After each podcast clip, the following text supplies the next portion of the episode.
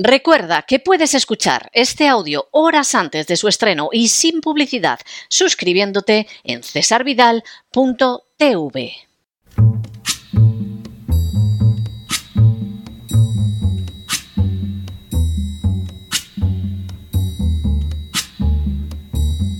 La voz con César Vidal, desde el exilio. When the night has come and the land is dark and the moon is the only light we'll see. No, I won't be afraid.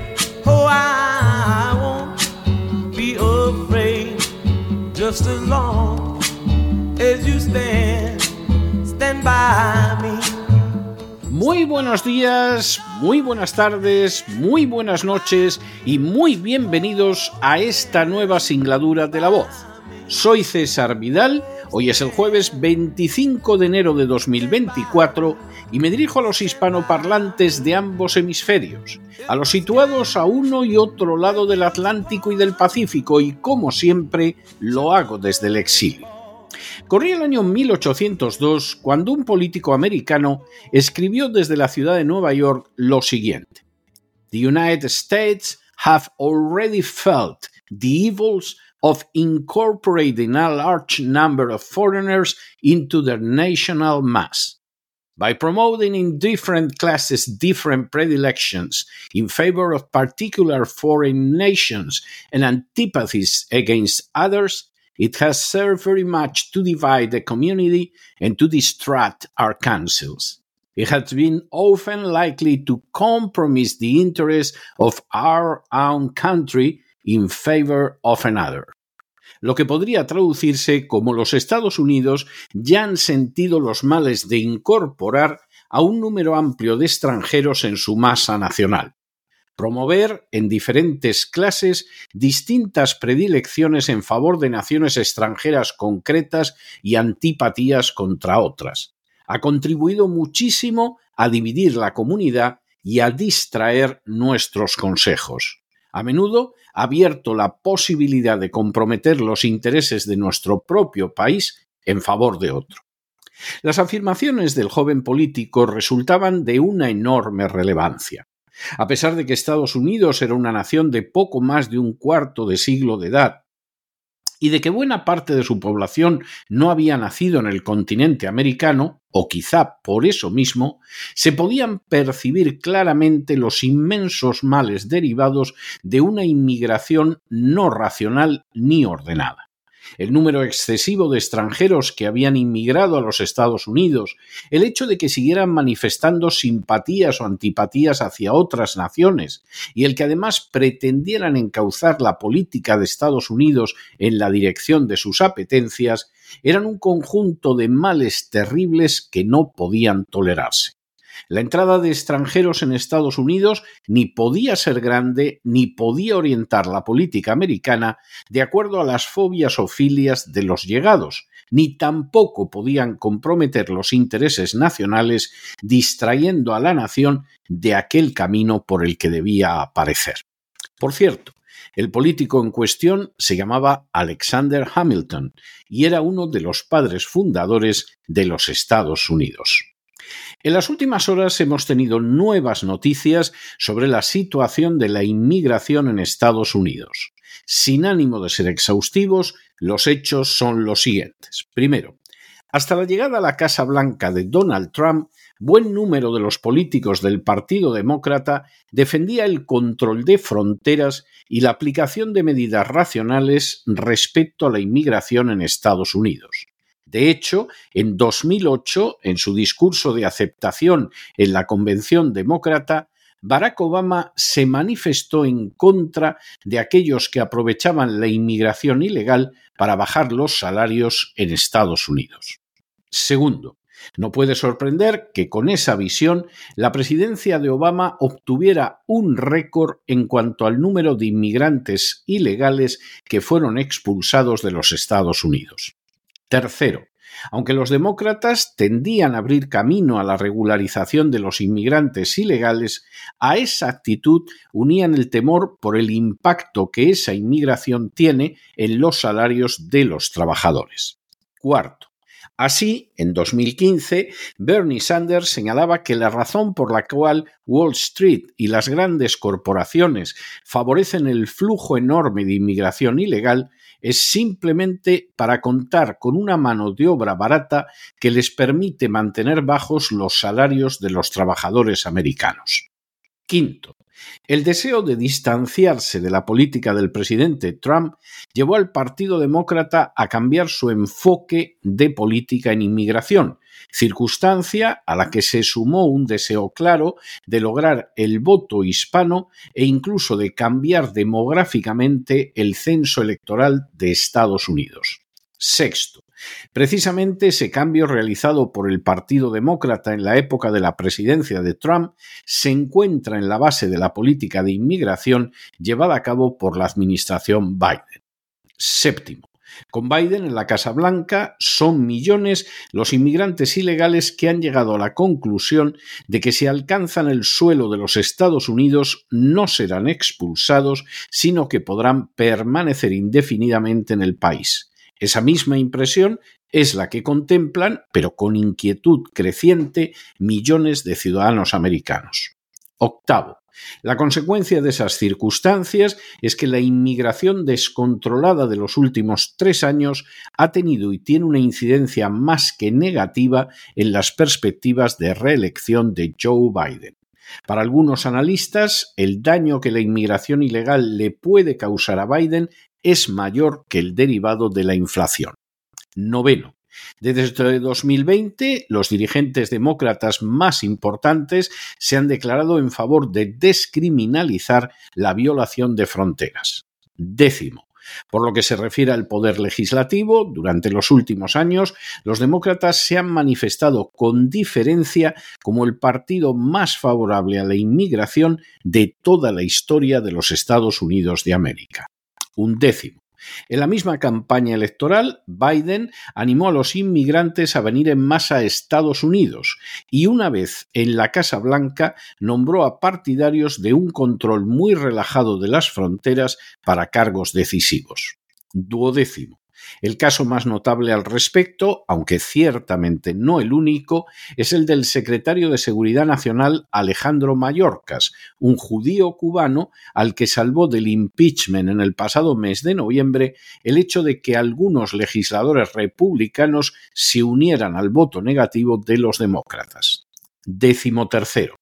El resultado de esta política, seguida por el Partido Demócrata, es que en los últimos años ha favorecido un grado de inmigración que no solo es superior al que tolera el marco legal federal, sino que además ha quebrado el control de fronteras en el sur de la nación, permitiendo la entrada de millones de ilegales que han causado un impacto verdaderamente devastador y pavoroso en la seguridad en la economía, especialmente en lo que se refiere a los salarios de los ciudadanos americanos, en el precio de la vivienda y en los servicios públicos.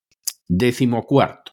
La creciente impopularidad de la inmigración a causa de los efectos de estas medidas ha llevado a sectores importantes del Partido Demócrata a abogar por las mismas medidas que rechazaron ferozmente en la época de Donald Trump. Décimo quinto. Los gobernadores demócratas de Arizona, Colorado, Illinois y Nueva York se han quejado públicamente de la política de inmigración seguida por la Casa Blanca. Décimo sexto. Igualmente, alcaldes demócratas como Oscar Lisa de El Paso, Texas, han señalado que su ciudad ha llegado a un punto de quiebra como consecuencia de esa inmigración. Décimo séptimo.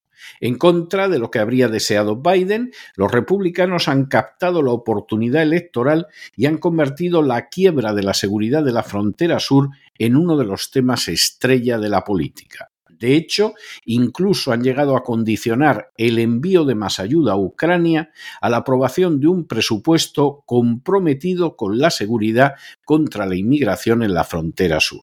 Décimo octavo. También es previsible un mayor control de las peticiones de asilo para determinar qué inmigrantes padecen realmente una amenaza verdadera de represión política y para llevar a cabo una deportación más rápida de aquellos que no califican para permanecer legalmente en el país. Décimo noveno. Aunque las conversaciones entre republicanos y demócratas han avanzado en el sentido de asegurar las fronteras, existen serias dudas en ambos partidos sobre la conveniencia electoral de llegar a un acuerdo. Y vigésimo, así para muchos demócratas no compensa la posible pérdida de votos que vendría fundamentalmente de los hispanos, mientras que para muchos republicanos sería mejor que el sistema saltara por los aires, dejando de manifiesto el fracaso de la política de inmigración del Partido Demócrata.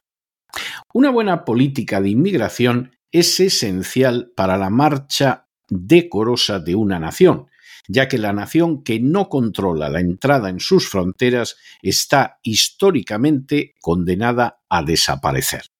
Al respecto, los padres fundadores, con su especial sagacidad a la hora de contemplar los problemas futuros, encontraron que la inmigración era tolerable, pero única y exclusivamente si cumplía con determinados requisitos.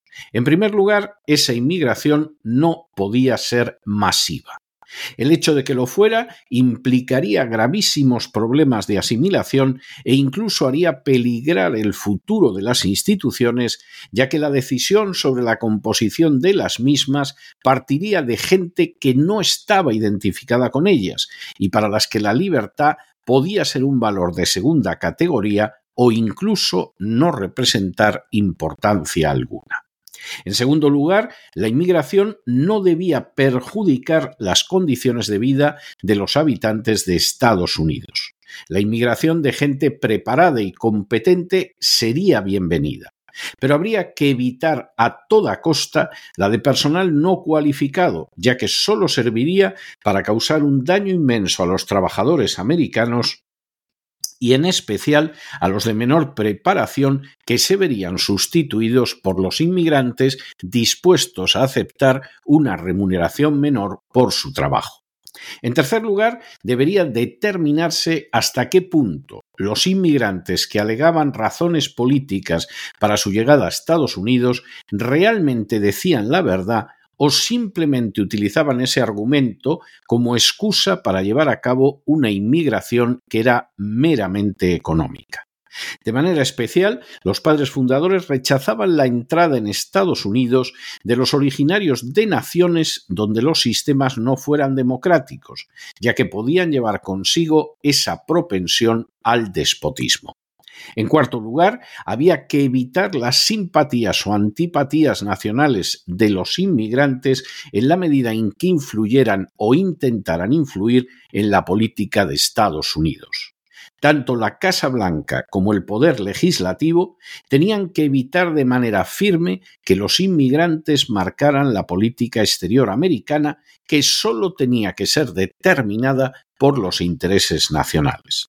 Y en quinto lugar, debía acogerse de manera especial y cuidadosa a aquellos inmigrantes que verdaderamente podían ofrecer y aportar algo que no existía o que era escaso en los Estados Unidos, una circunstancia reflejada en la legislación actual en el epígrafe de Extraordinary Abilities o cualidades extraordinarias. Si discurría fuera de esos cinco aspectos, la política de inmigración sería siempre dañina para los ciudadanos americanos en particular y para la nación en general. Lamentablemente, el electoralismo ha ido forjando una política de inmigración distinta y por ello mismo desastrosa. La apertura hacia una mayor inmigración hispana, impulsada por el presidente demócrata Johnson, rompiendo con la tradicional política de inmigración de Estados Unidos la regularización de millones de inmigrantes ilegales perpetrada por el presidente republicano Reagan, o el intento del Partido Demócrata de obtener fáciles victorias electorales derivadas de la llegada masiva de millones de hispanos y del cambio del censo electoral facilitando el fraude y el clientelismo, han sido solo algunos de los jalones más decisivos en la quiebra de una política de inmigración racional y favorable a los intereses de los ciudadanos americanos. Sin embargo, tras la especialmente desastrosa política de inmigración de Biden, solo cabe volver a la equilibrada, acertada, sagaz y sensata visión de los padres fundadores. La alternativa sería continuar como hasta ahora, es decir, sin seguridad alguna en las fronteras, reventando los salarios en el mercado de trabajo, deteriorando gravemente las condiciones de los servicios sociales, provocando una subida constante del precio de la vivienda, acentuando las tensiones sociales y, sobre todo, sustituyendo el sistema democrático por otro abiertamente oligárquico en el que las masas de inmigrantes recién llegados serían decisivas en las elecciones, pervirtiendo totalmente la constitución de las instituciones. Esa perversión actuaría en favor de una agenda globalista y de unos lobbies poderosos que sólo tendrían que arrojar unas migajas a las masas electorales para poder disponer de la nación como si se tratara de su finca particular puede resultar desagradable para muchos, especialmente si ansían traer a más compatriotas a Estados Unidos o si esperan quedarse en el país violando la normativa legal de inmigración. Pero Estados Unidos recupera su política de inmigración original, nacida de los propios padres fundadores o puede ir preparándose para desaparecer convertida en una mera oligarquía de lobbies con intereses transnacionales que se sustentan en inmensos caladeros de votos clientelares que proceden en su mayoría de gente llegada de fuera. Si eso sucediera, sería prácticamente imposible reparar el inmenso mal causado. Pero no se dejen llevar por el desánimo o la frustración, y es que a pesar de que los poderosos muchas veces parecen gigantes, es solo porque se les contempla de rodillas y ya va siendo hora de ponerse en pie. Mientras tanto, en el tiempo que han necesitado ustedes para escuchar este editorial, la deuda pública española ha aumentado en más de 7 millones de euros y una cifra nada pequeña está relacionada también con una desastrosa política de inmigración ilegal. Muy buenos días, muy buenas tardes, muy buenas noches. Les ha hablado César Vidal desde el exilio. Que Dios los bendiga.